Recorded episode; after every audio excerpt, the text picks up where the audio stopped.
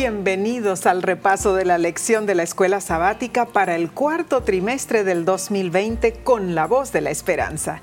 Yo soy Necipita Grieve y me acompaña mi querido esposo, el pastor Omar Grieve, director de la voz de la esperanza. Y estamos felices porque hoy repasaremos la lección número 5 para el 31 de octubre del 2020 y el título es Jesús como el gran maestro. Y el versículo de esta semana se encuentra en 2 de Corintios capítulo 4, versículo 6. Porque Dios que mandó que de las tinieblas resplandeciese la luz, es el que resplandeció en nuestros corazones, para iluminación del conocimiento de la gloria de Dios en la faz de Jesucristo. Dios creó la luz con su palabra. Amén con una sencilla orden.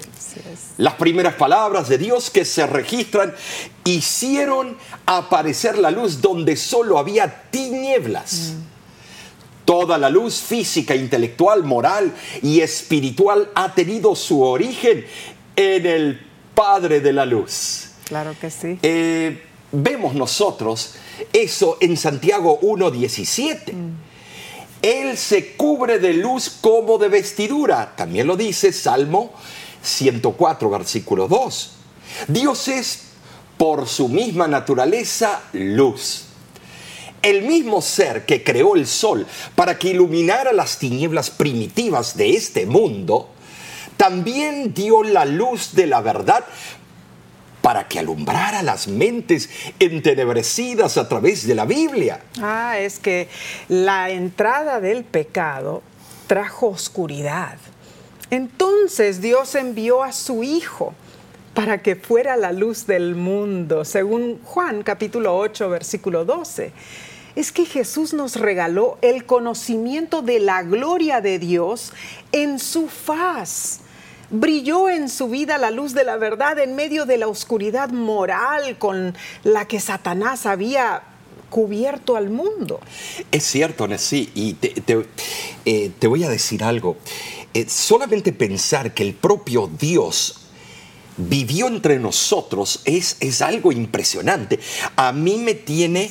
Eh, me tiene con, o me llena, mejor dicho, me llena de emoción saber que el propio Dios se anonadó, vino a ser la luz del mundo para que nosotros también seamos la luz del mundo. Bueno, claro, por eso Él en realidad fue nuestro gran maestro, al dejarnos pautas, ¿no es cierto? Al darnos esa luz. Qué precioso. Eh, y es una luz que no se apaga, porque muchos decimos se está apagando. No, la luz de Dios jamás se apaga. Los que se apagan somos nosotros. Así es. Según la construcción griega de este pasaje de 2 de Corintios, capítulo 4, versículo 6, el propósito de que Dios brille en los corazones de los hombres es el de dar luz es para que los hombres se familiaricen con el conocimiento de la gloria divina y reciban la salvación.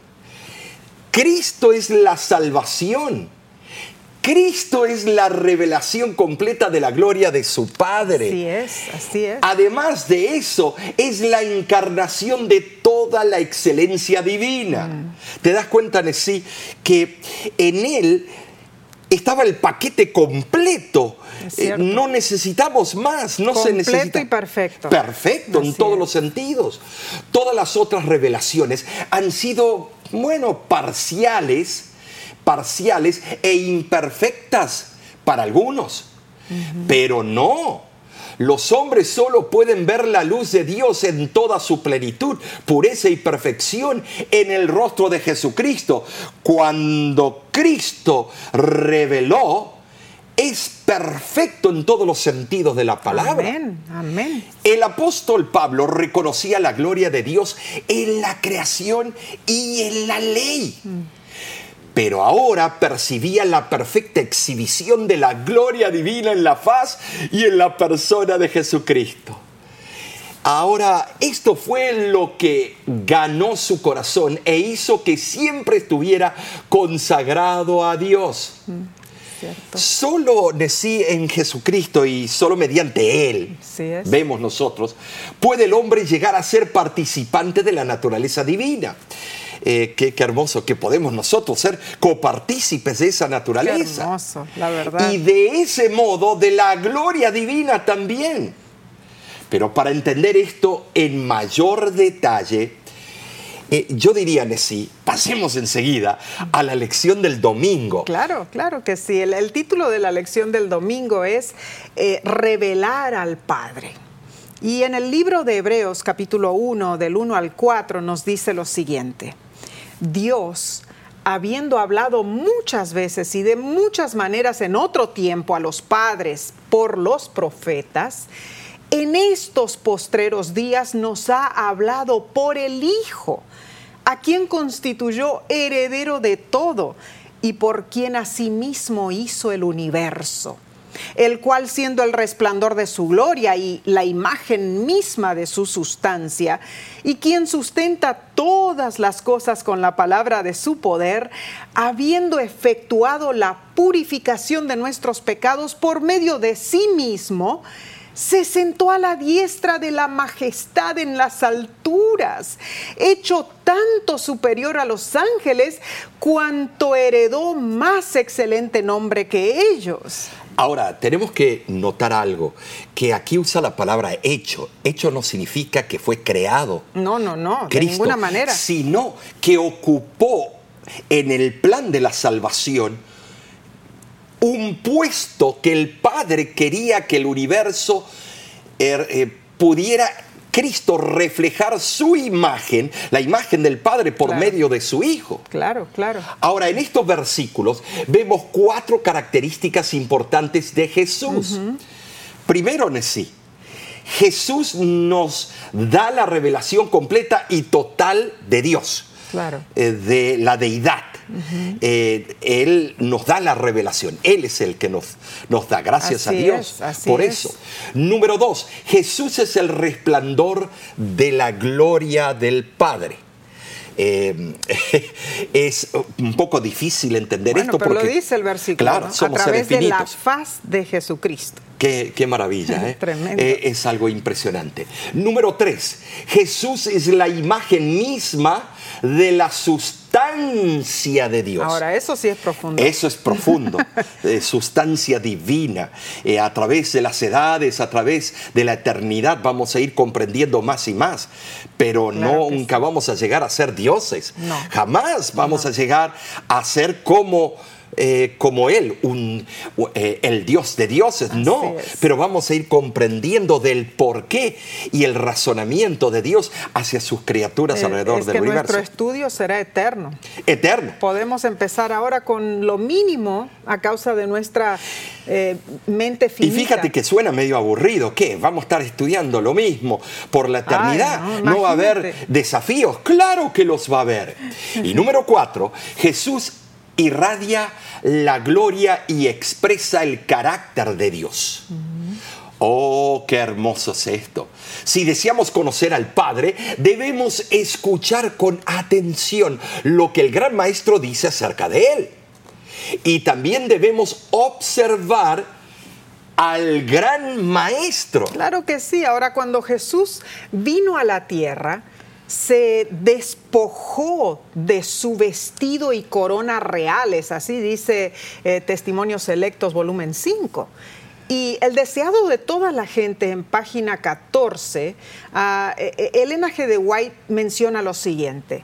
Prefirió devolver el cetro a las manos del Padre y bajar del trono del universo.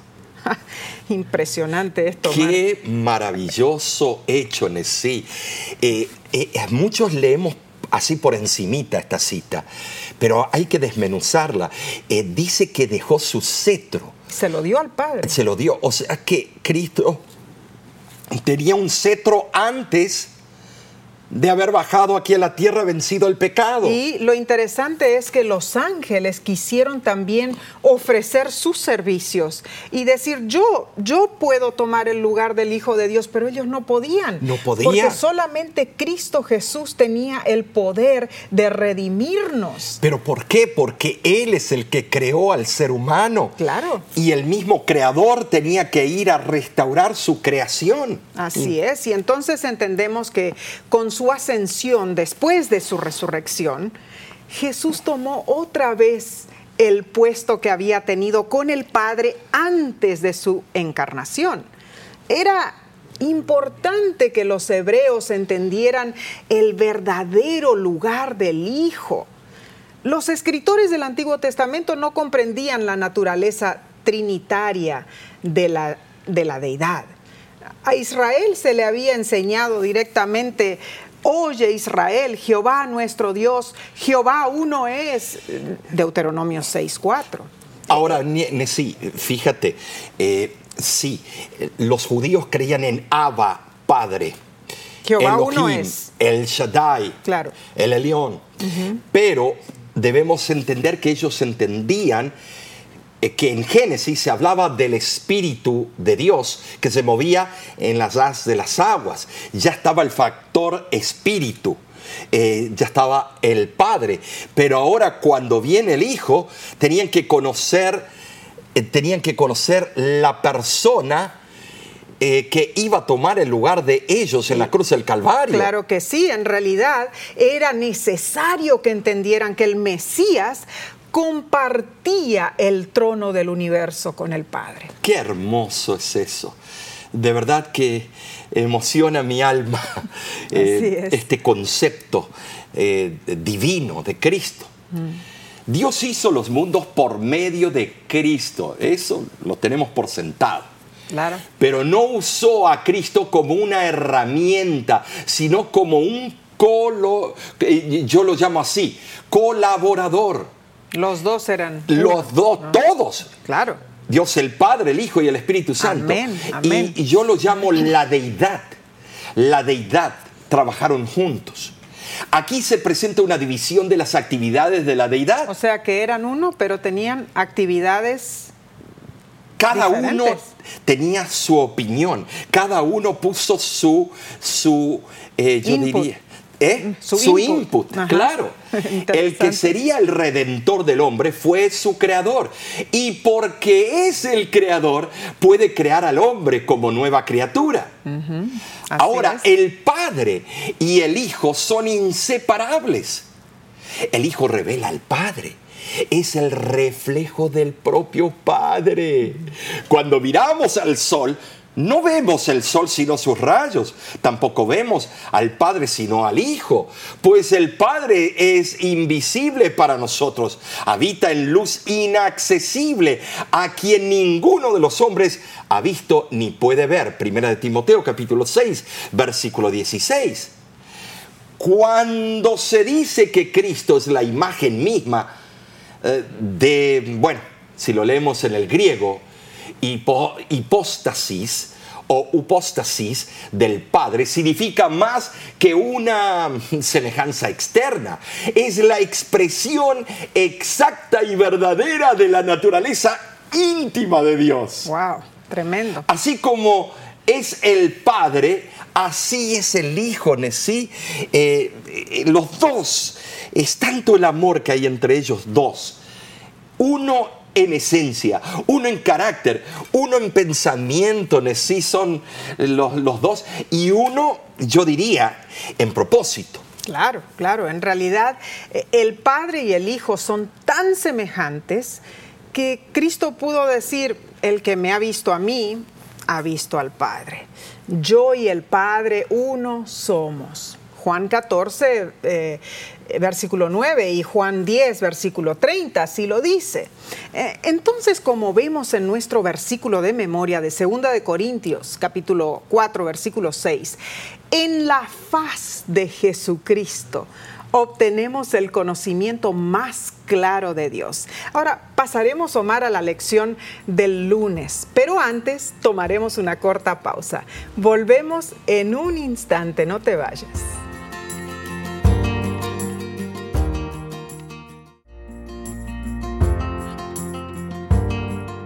Te agradecemos por acompañarnos en el repaso de esta hermosa lección de la escuela sabática. Y estamos ahora en el día lunes para el 26 de octubre del 2020. Este día profundiza más sobre el título Revelar al Padre. O sea, es una continuación de lo que estudiamos el día domingo. Así es. Y ya aprendimos, Omar, que en la faz de Jesucristo conocemos a Dios en realidad, pues el Hijo es uno con el Padre. Exactamente, y él quiso proyectar ese concepto con sus discípulos que no comprendían. eh, ellos pedían pruebas. Pero y- es que yo me pongo en el lugar de los discípulos, también entender esa, esa teoría, no, esa verdad que Cristo les quería enseñar. que me habéis visto a mí, habéis visto al Padre. difícil, difícil. Es difícil. Con su expiación en la cruz, Cristo obtuvo la limpieza del pecado en general, que incluye finalmente la purificación del pecado en el universo. Claro, porque eso era lo que los discípulos estaban esperando. Eh, Una solución radical en ese momento de todo el mundo, de todo el pecado, de todo el problema del universo. Bueno, eh, principalmente los judíos querían la solución eh, para sacarse de encima al imperio romano. Mm, claro, también. Ahora vemos que la limpieza del pecado en general incluye finalmente la purificación del pecado en todo el universo. Cristo le dijo, no, primero tengo que ser el Mesías de paz. Ahora, la limpieza de los pecados individuales, ellos no les interesaba tanto eso, eh, porque iban y sacrificaban un animal y ya basta. Pero ahora estaba el verdadero cordero que quita el pecado del mundo. Claro. Entonces, esta última purificación, también hecha posible mediante la cruz, todavía se lleva a cabo y continuará hasta cuando sea posible salvar la última persona. Es que es cierto, Mar, o sea, la obra salvífica de Cristo Jesús está activa en este momento, hoy día. Claro, estamos viviendo bajo la gracia. Pero Impresionante. eh, recuérdense que Jesús dijo que como los días de Noé será la venida del Hijo del Hombre. Y cuando se cerró la puerta de la gracia para el arca y el mundo, eh, ya no se volvió a abrir hasta que fue destruido el resto del Pero mundo. Gloria a Dios que todavía no ha llegado ese exacto momento porque Jesús continúa su obra como intercesor. Es nuestro abogado ante el Padre. Él es la luz de los hombres. Eh, Juan capítulo 1 versículo Así es. 4. Eh, fíjate cómo lo explica esta cita eh, la hermana Elena G. de White del libro Educación. Dice así. La luz apareció cuando la oscuridad del mundo era más intensa. Solo había una esperanza para la especie humana, que se restaurase en el mundo el conocimiento de Dios. Cristo vino para restaurar ese conocimiento, vino para poner a un lado la enseñanza falsa mediante la cual los que decían conocer a Dios lo habían desfigurado vino a manifestar la naturaleza de su ley, a revelar en su carácter la belleza de la santidad. Y en la página 82 eh, dice lo siguiente del mismo libro. Claro. Todo lo que Jesús hizo en su vida en la tierra tuvo un solo propósito, la revelación de Dios para la elevación de la humanidad. Jesús mismo dijo, el que me ha visto a mí ha visto al Padre, Juan 14, 9. A Felipe le costó entenderlo cuando dijo, Señor, muéstranos el Padre y, y nos basta. ya antes Jesús había hecho resaltar esto, que Él era uno con el Padre. Pero Entonces Felipe podemos no preguntarnos. ¿eh? Felipe no lo entendía. No, por eso podemos preguntarnos, Nesí, ¿cuánto tiempo hemos caminado nosotros con Jesús? ¿Acaso hemos entendido a Jesús, yo diría, Nesí, mejor que Felipe? Wow. Qué pregunta, Eh, ¿no es eh, cierto? Eso, eso es tremendo porque en realidad nosotros decimos, ah, los discípulos, ah, Felipe, pero ¿cómo le pudo preguntar eso a ¿Y Jesús cómo o pedirlo? Judas lo negó? ¿Y, y cómo Pedro también lo negó? Pero ¿y nosotros no estamos haciendo lo mismo? Constantemente. Diariamente ponemos la obra de Cristo Jesús en duda. Diariamente nos hacemos preguntas profundas sobre nuestra existencia, de por qué esto, de por qué lo otro, y estamos dudando de Dios. Y, y tenemos todas las pruebas delante, la sangre vertida en sacrificio cruento en la cruz, no necesitamos más que eso. Y decimos, ah, era más fácil para los discípulos porque ellos lo veían a Jesús ahí y los con milagros ellos. Y los milagros palpables. que hacía, tremendo. Y sí, fue un, fue una un privilegio impresionante, yo, yo creo, ¿no? que tuvieron los discípulos. Pero nosotros podemos ver milagros hoy día. Eh, podemos ver milagros en las personas que entregan su corazón a Cristo Jesús. Nosotros con, mismo, con la voz de la esperanza, eh, eh, tenemos esa, ese privilegio tan lindo de ver la conversión de miles de personas, ¿no es cierto? Así es. Pero no solo eso, vemos también la contestación de Dios a nuestras oraciones. Dios es nos, cuando nos reunimos a orar los jueves en nuestro círculo Oh, de oración y, y vemos las personas que nos escriben y nos cuentan cómo Dios contestó sus peticiones, ¿no es cierto? Qué hermoso ver eso. O sea que hay milagros que ocurren hoy día también y, y- y es importante que tengamos en mente que Jesús es claro para nosotros, así como lo Y fue es lo también mismo para ayer, ellos. Hoy y para siempre. Claro. Dios claro, no cambia. Claro. Ahora pasemos a la lección del martes y se titula ¿Cómo leer la mente del gran maestro? Filipenses 2, del 1 al 11, es un pasaje muy profundo. Presenta la existencia eterna de Cristo, su divinidad, su encarnación, su humanidad, su aceptación de morir en la cruz. Estos versículos describen el largo y arduo camino descendente que Jesús tomó desde el cielo hasta el Calvario. Explican cómo el Padre enaltece a Jesús a una posición de adoración universal. Eh, El fundamento de, exhortación de- del apóstol en, este, en estos versículos de Filipenses 2, del 1 al 11, ¿no es cierto?, que menciona la lección, eh, en realidad era la experiencia de los filipenses en Cristo. O sea, un incentivo, ¿no es cierto?, que deriva de estudiar, de imitar la vida de Jesús como modelo. Es que la vida de Jesús fue completa, fue completamente humana, pero también fue una vida de humildad y sacrificio. No tenemos que buscar otro héroe en sí.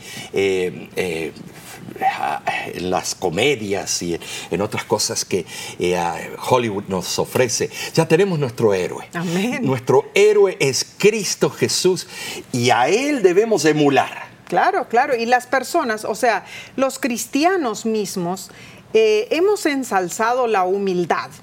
Y yo diría hasta un nuevo nivel.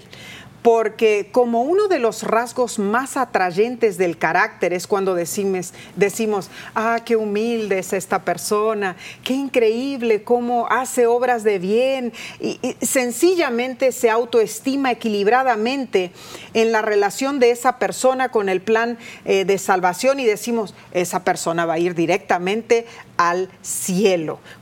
Y pensamos en la humildad de Cristo Jesús. La humildad de Cristo Jesús fija la vista eh, en la excelencia ajena y, se juzga lógicamente de una manera completamente diferente porque Él era divino y humano. Eh, eh, cuando pensamos que nosotros como seres humanos verdaderamente somos humildes y sensibles a los defectos, a los problemas de los demás, nos damos cuenta que en realidad no estamos viendo con claridad los defectos de los otros y nuestra humildad no tiene nada que ver con la humildad de Cristo.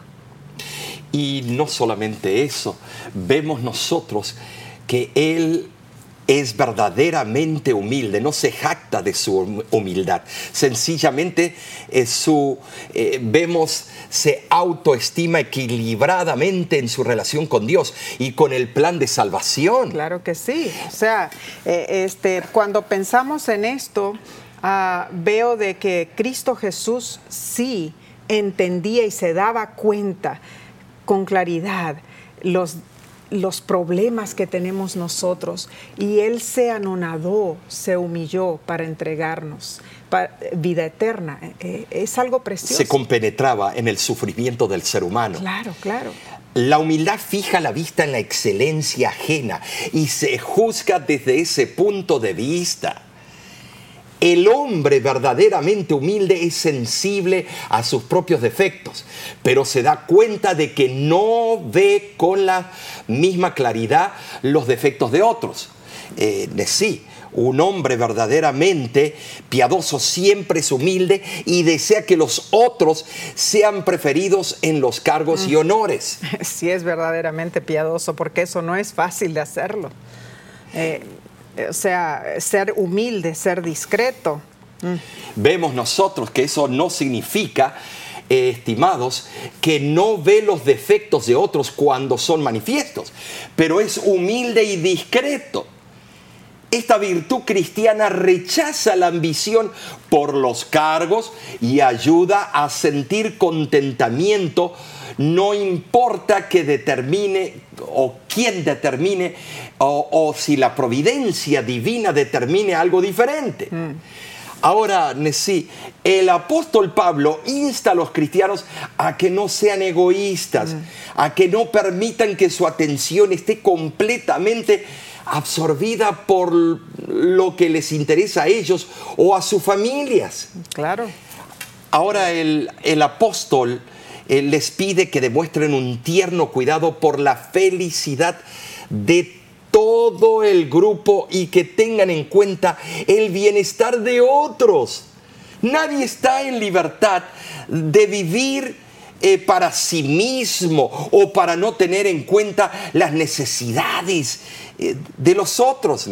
Qué, qué lección preciosa, ¿no es cierto? Y en realidad esto lo vemos que Cristo Jesús lo demostró en una forma cabal, como nuestro gran maestro, explicándonos claramente las cosas como debían eh, debían de acontecer y debíamos entenderlas. Jesús abandonó una gloria inefable se cubrió con la forma humana más humilde y se ocupó de las cosas más modestas para que los hombres, nosotros, pudiéramos ser salvos. Nosotros debemos moldear nuestras vidas en armonía con, con este gran ejemplo, en forma muy condensada en realidad podemos ver que el apóstol menciona en Filipenses capítulo 2, versículos 6 y 7, que Cristo era consciente de su igualdad con Dios.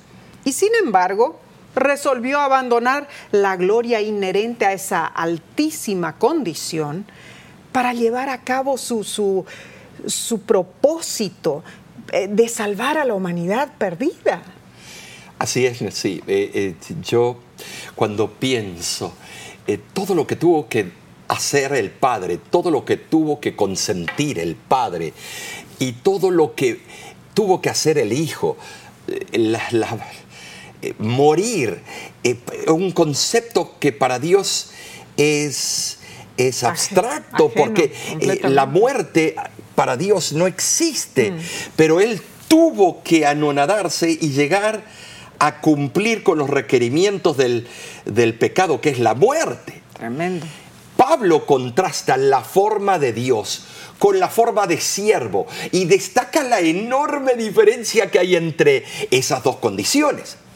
La palabra morfé es la que se traduce como forma aquí y en el versículo 6 de Filipenses capítulo 2. La palabra que se traduce siervo es dulos que más bien se refiere a un esclavo. Por lo tanto, el apóstol está en este momento eh, hablando de la gran necesidad de que los seres humanos entiendan que Cristo se vació a sí mismo y asumió los atributos esenciales de un esclavo. Wow. Así como la característica principal de un esclavo era la obediencia total, así también el hijo como hombre se comprometió a obedecer al padre. Es tremendo. Eh, No se aferró a su soberanía divina, sino que se dedicó a servir lo que llegó a ser la pasión dominante de sus años en la tierra. Eh, eso lo puedes ver en Mateo 20, 28. Tremendo, tremendo. Toda su vida estuvo subordinada a la voluntad de su Padre. Así fue. La obediencia de Cristo fue de la misma naturaleza. Eh, mm. como debe ser la nuestra. Claro, claro. en la carne, ¿no es cierto? Pablo así lo dijo en Romanos eh, capítulo 8 fue donde Cristo consintió en obedecer. En la carne, como ser humano. Claro, porque Él se anonadó. Tenía que vencerlo en el mismo terreno que Adán. Seguro. Era hombre sometido a los mismos deseos de conservar su vida como los, lo, somos nosotros. Sí. Fue tentado por Satanás, pero lo venció por el poder del Espíritu Santo. Y así también podemos vencer nosotros. Gloria a Dios. Gloria Como Dios. hombre, vivió una perfecta vida terrenal.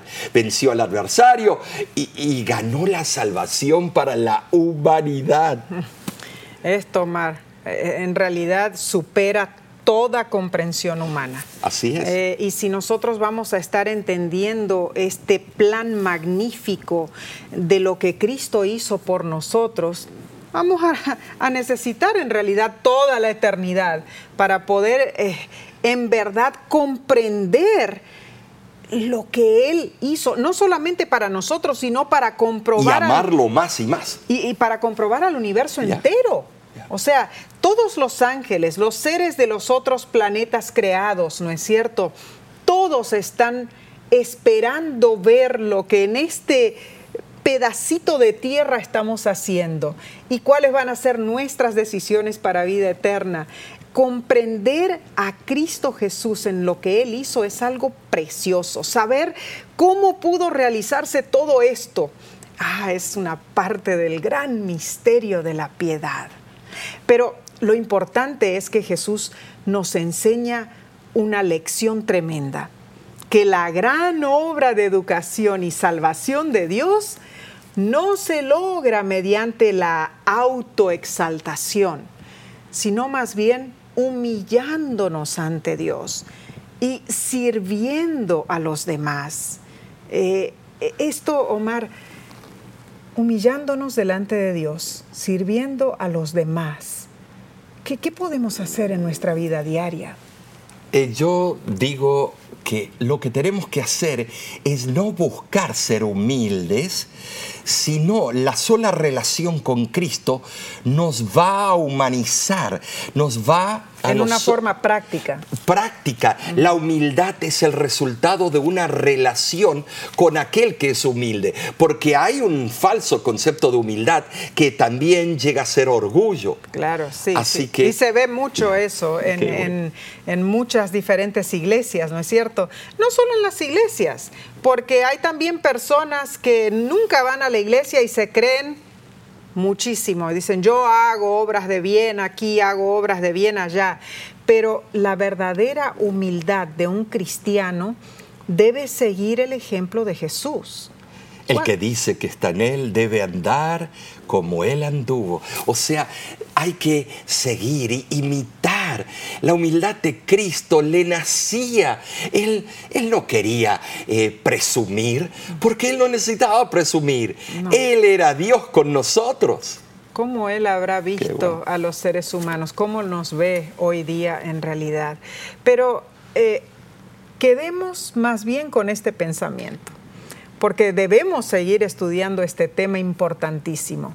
Comprender cómo Cristo Jesús fue nuestro gran maestro y todavía lo es para todo lo que nosotros hacemos, todo lo que nosotros decidimos, todo lo que nosotros somos, depende de cómo como estudiantes seguimos los consejos y las enseñanzas de Cristo Jesús.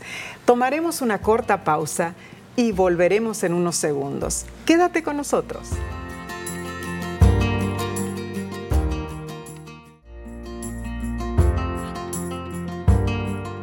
Muchas gracias por estar con nosotros participando de este bello estudio de la lección de la escuela sabática.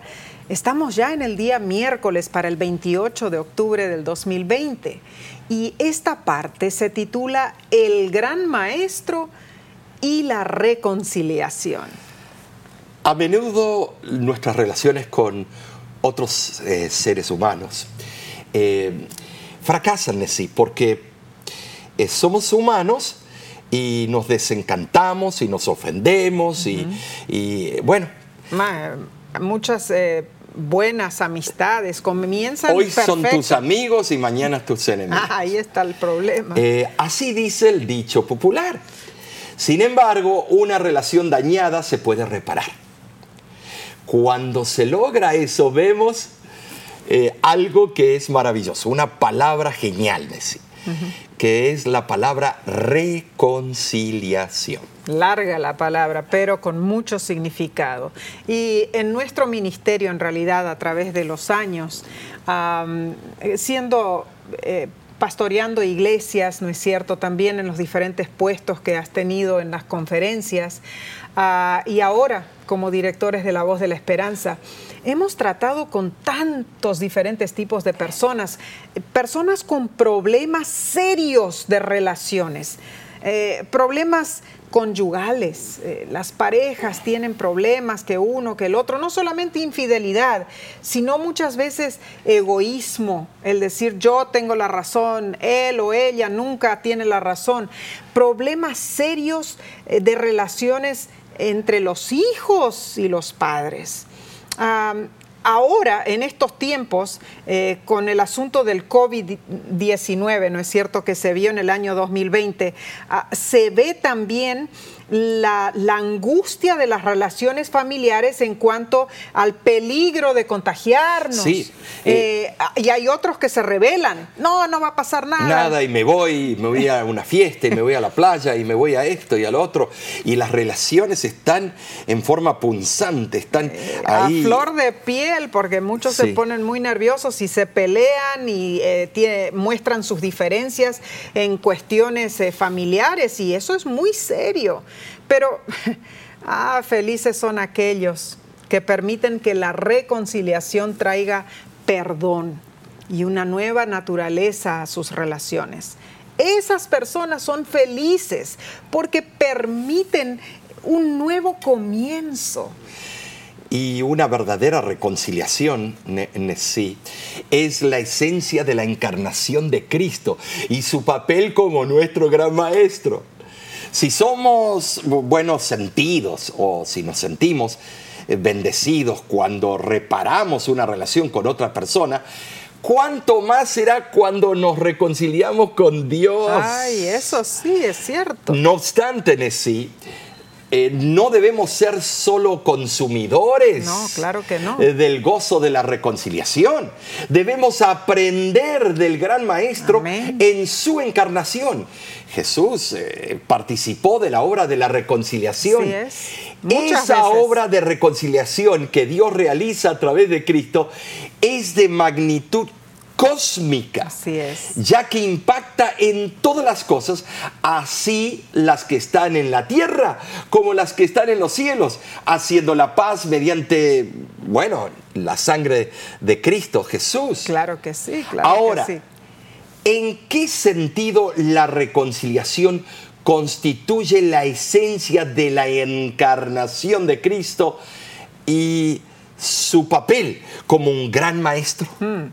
Bueno, en realidad tenemos en Segunda de Corintios capítulo 5 del 16 al 21 a lo que expone el apóstol y dice así: de manera que nosotros de aquí en adelante a nadie conocemos según la carne. Y aun si a Cristo conocimos según la carne, ya no lo conocemos así de modo que si alguno está en Cristo, nueva criatura es. Las cosas viejas pasaron. He aquí todas son hechas nuevas. Y todo esto proviene de Dios, quien nos reconcilió consigo mismo por Cristo y nos dio el ministerio de la reconciliación, que Dios estaba en Cristo reconciliando consigo al mundo no tomándoles en cuenta a los, a los hombres, en realidad eh, sus pecados, y nos encargó a nosotros la palabra de la reconciliación. Así que somos embajadores en nombre de Cristo, como si Dios rogase por medio de nosotros. Os rogamos en nombre de Cristo, reconciliaos con Dios. Al que no conoció pecado, por nosotros lo hizo pecado, para que nosotros fuésemos hechos justicia de Dios en él. Aquí el apóstol Pablo se resiste a, estimar a los hombres basándose simplemente en las apariencias, ¿no es cierto?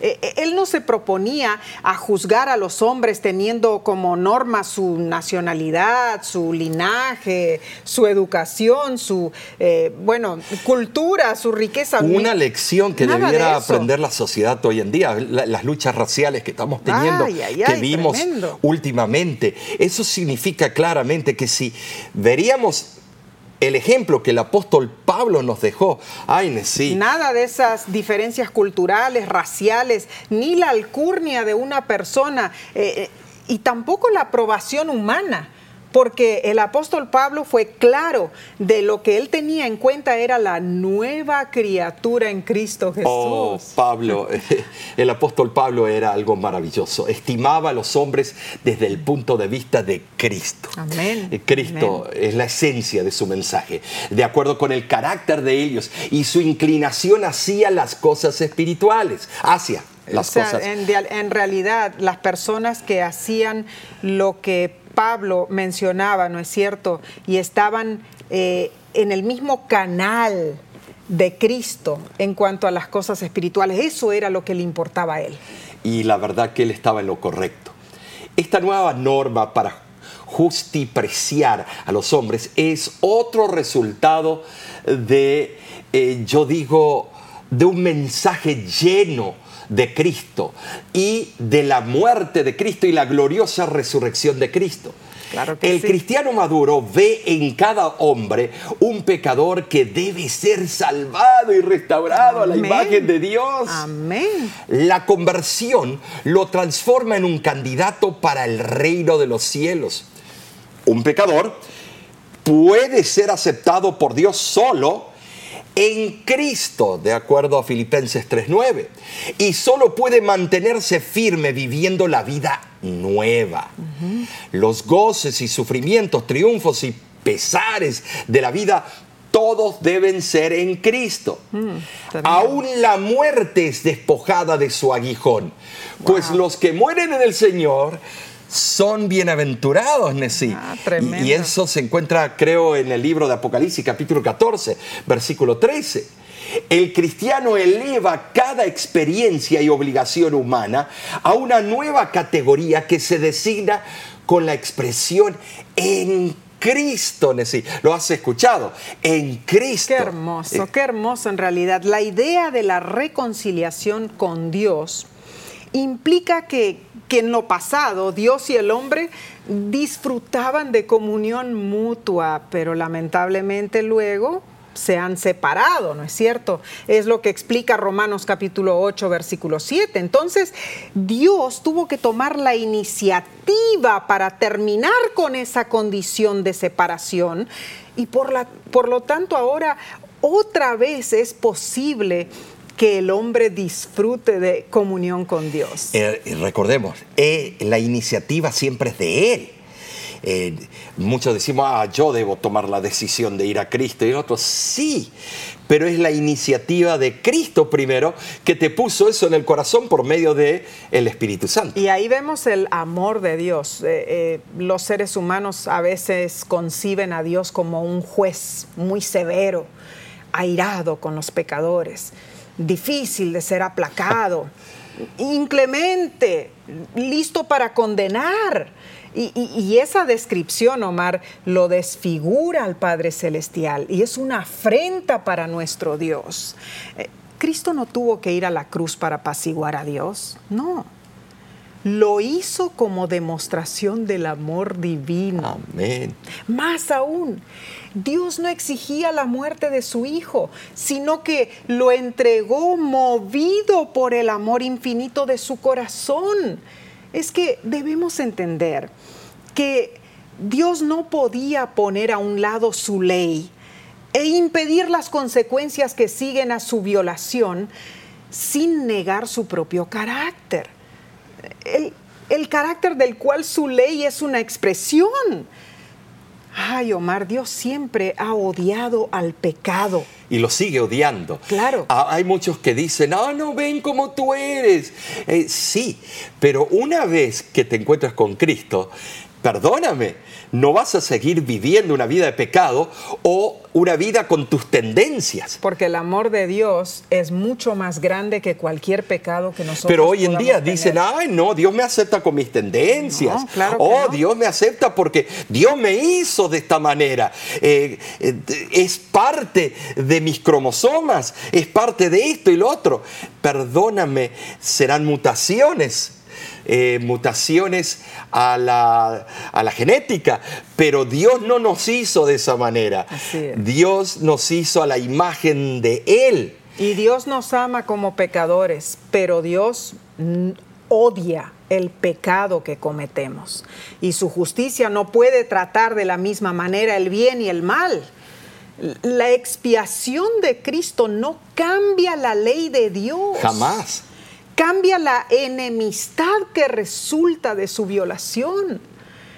Eh, Ahora, la reconciliación es la que elimina la enemistad mediante un sustituto. Un sustituto que cumple las exigencias de la ley. ¿Y quién es ese sustituto? No hay Cristo otro Jesús. que Cristo Jesús. Gracias Claro, a Dios. amén. Gloria a Dios. Sí, por eso. El mensaje de la reconciliación ha sido depositado en la mente y en el corazón de todos los que lo aceptan a para distribuirlo, bueno, a otros, a tus vecinos, tus seres queridos. Claro, claro. Los que llegan a ser embajadores de Cristo lo hacen por haberse unido antes con Él a su causa. Se distinguen por su fidelidad, su celo, su comprensión personal de las grandes verdades del Evangelio y por su diligencia en estudiar. Eh, número dos, en orar, en ganar almas y edificación de la iglesia. Así es. No hay mayor dignidad ni mayor honor que ser embajador de Cristo y, y yo digo del reino de los cielos. Tremendo, en realidad es un, un privilegio inconcebible para nosotros como seres humanos. Ahora, si pasamos a la lección del jueves, Omar, eh, allí se titula Los primeros alumnos del gran maestro. Y eh, yo no sé, pero eh, yo estoy segura que tú tienes memorias de los maestros que tuviste en toda tu vida, ¿no es Sí. cierto? La lección, el autor de la lección, ha- hace una comparación muy relevante. En realidad, allí hablando de, de los eh, diferentes eh, hechos que ocurrieron, ¿no es cierto?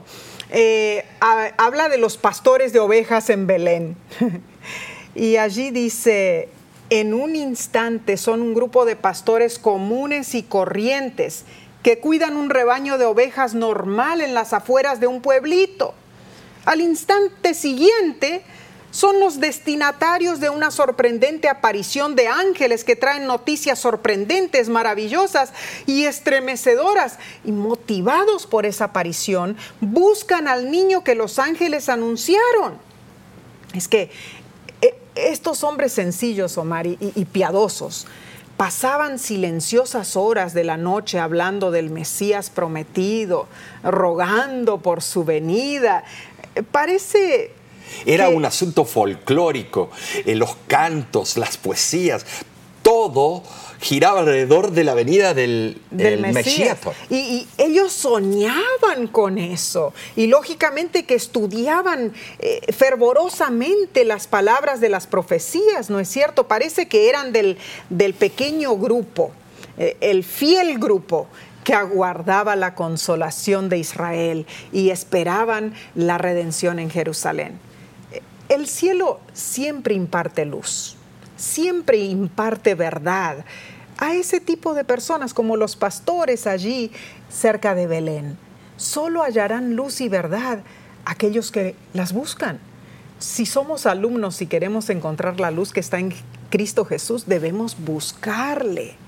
Es que no importa cuán humilde sea nuestra condición en la vida, lo más importante es albergar en el corazón la esperanza bienaventurada.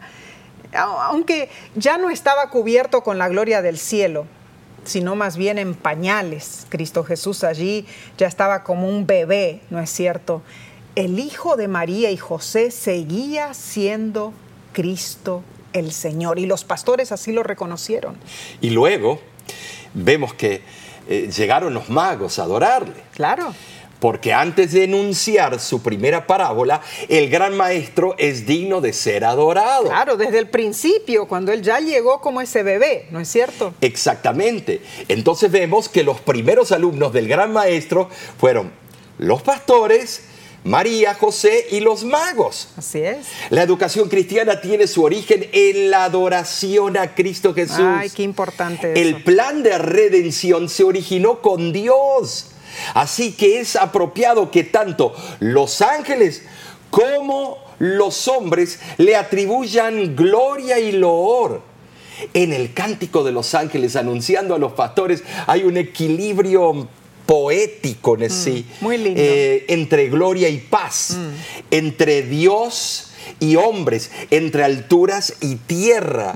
Es hermoso leerlo en, eh, Mm. Eh, en el idioma original. Claro, claro. El plan de salvación reconcilió a Dios con los hombres, dando paz a los hombres. Y, y por supuesto, sí, dándole gloria al que se merece la gloria, Dios. Adoración al único que se merece ser adorado. La sierva del Señor, en el libro Educación, páginas 74 y 75, dice lo siguiente. En el Maestro enviado por Dios haya su centro toda verdadera obra educativa. De la obra de hoy, lo mismo que de la que estableció hace más de 1800 años, el Salvador dice, yo soy el primero y el último, yo soy el alfa y la omega, el principio y el fin. En presencia de semejante maestro, de semejante oportunidad para obtener educación divina, es una necedad buscar educación fuera de él esforzarse por ser sabio fuera de la sabiduría, ser sincero mientras se rechaza la verdad, buscar iluminación aparte de la luz y existencia sin la vida, apartarse del manantial de aguas vivas y cavar cisternas rotas que no pueden contener agua. Jesús todavía nos invita hoy. Amén. Si alguno tiene sed, venga a mí y beba. El que cree en mí, como dice la Escritura, de su interior correrán ríos de agua viva. Y termino leyendo el consejo del libro de educación, página 253. Como la preparación más elevada para su trabajo, les aconsejo las palabras, la vida y los métodos del príncipe de los maestros. Les ruego que lo consideren. Él es su verdadero ideal. Contémplenlo, mediten en él, hasta que el espíritu del Maestro Divino tome posesión de su corazón y su vida. Por tanto, nosotros todos mirando cara descubierta, como en un espejo, la gloria del Señor, somos transformados de gloria en gloria en la misma imagen. Segunda de Corintios 3:18. Este es el secreto de la influencia que pueden ejercer sobre sus alumnos. Reflejen a Cristo. Preciosa lección esta semana, Omar. Eh, eh, eh, lo que nos enseña el gran maestro es algo para vida eterna en realidad. Y si lo tomamos en serio, esto tiene mucho que ver para nuestra vida eterna. Y, más aún, para la vida eterna de nuestros hijos, de nuestros nietos. Estamos realmente inculcando en las mentes de las futuras eh, generaciones la importancia de lo que Cristo Jesús enseñó. Eh, y si no lo hacemos, Nesí, esa pregunta es tremenda. Y si no lo hacemos, la red social va a ser lo suyo. Eh, la televisión va a ser lo otro. Las películas van a ser el resto. Pero nosotros como padres y maestros tenemos que ponernos una norma completamente elevada. O sea, reflejar el carácter de Dios revelado en Cristo Jesús. Ahora encontramos, sí, en las propagandas eh, de la televisión. Eh, la idea de la nueva familia, mm. la idea de, y nos quieren inculcar eso, y nos quieren poner en toda propaganda. Eh, sale eh, fulano y fulano, eh, sale esta mujer con esta otra mujer. Quieren mostrarnos a nosotros que es la nueva idea. Y entonces nosotros tenemos que ser el balance, traer el balance a esta sociedad y decirles, aquí está la palabra de Dios, aquí está la verdad. cuidado, cuidado con lo que el mundo dice que es la verdad Respetar las enseñanzas de Cristo Jesús y están claras en la palabra de Dios. Lo que nosotros debemos hacer es ser responsables con, esa, eh, con ese mandato. Que debemos amar al pecador, pero no debemos justificar sus pecados. Y nuestros hijos van a escuelas públicas, a lugares públicos que les hacen ver que si no piensan como ellos, mm. eso es un crimen. Así es. Así, así que hay que ahora hacer una entrega total. Esta semana lo has visto. Has visto a tu Creador y Salvador. Has visto el poder de Cristo, lo que Él está dispuesto a hacer en tu corazón. Por eso, de nuestra parte, quedamos hasta la próxima semana y le decimos que Dios te bendiga. Te esperamos en este mismo canal.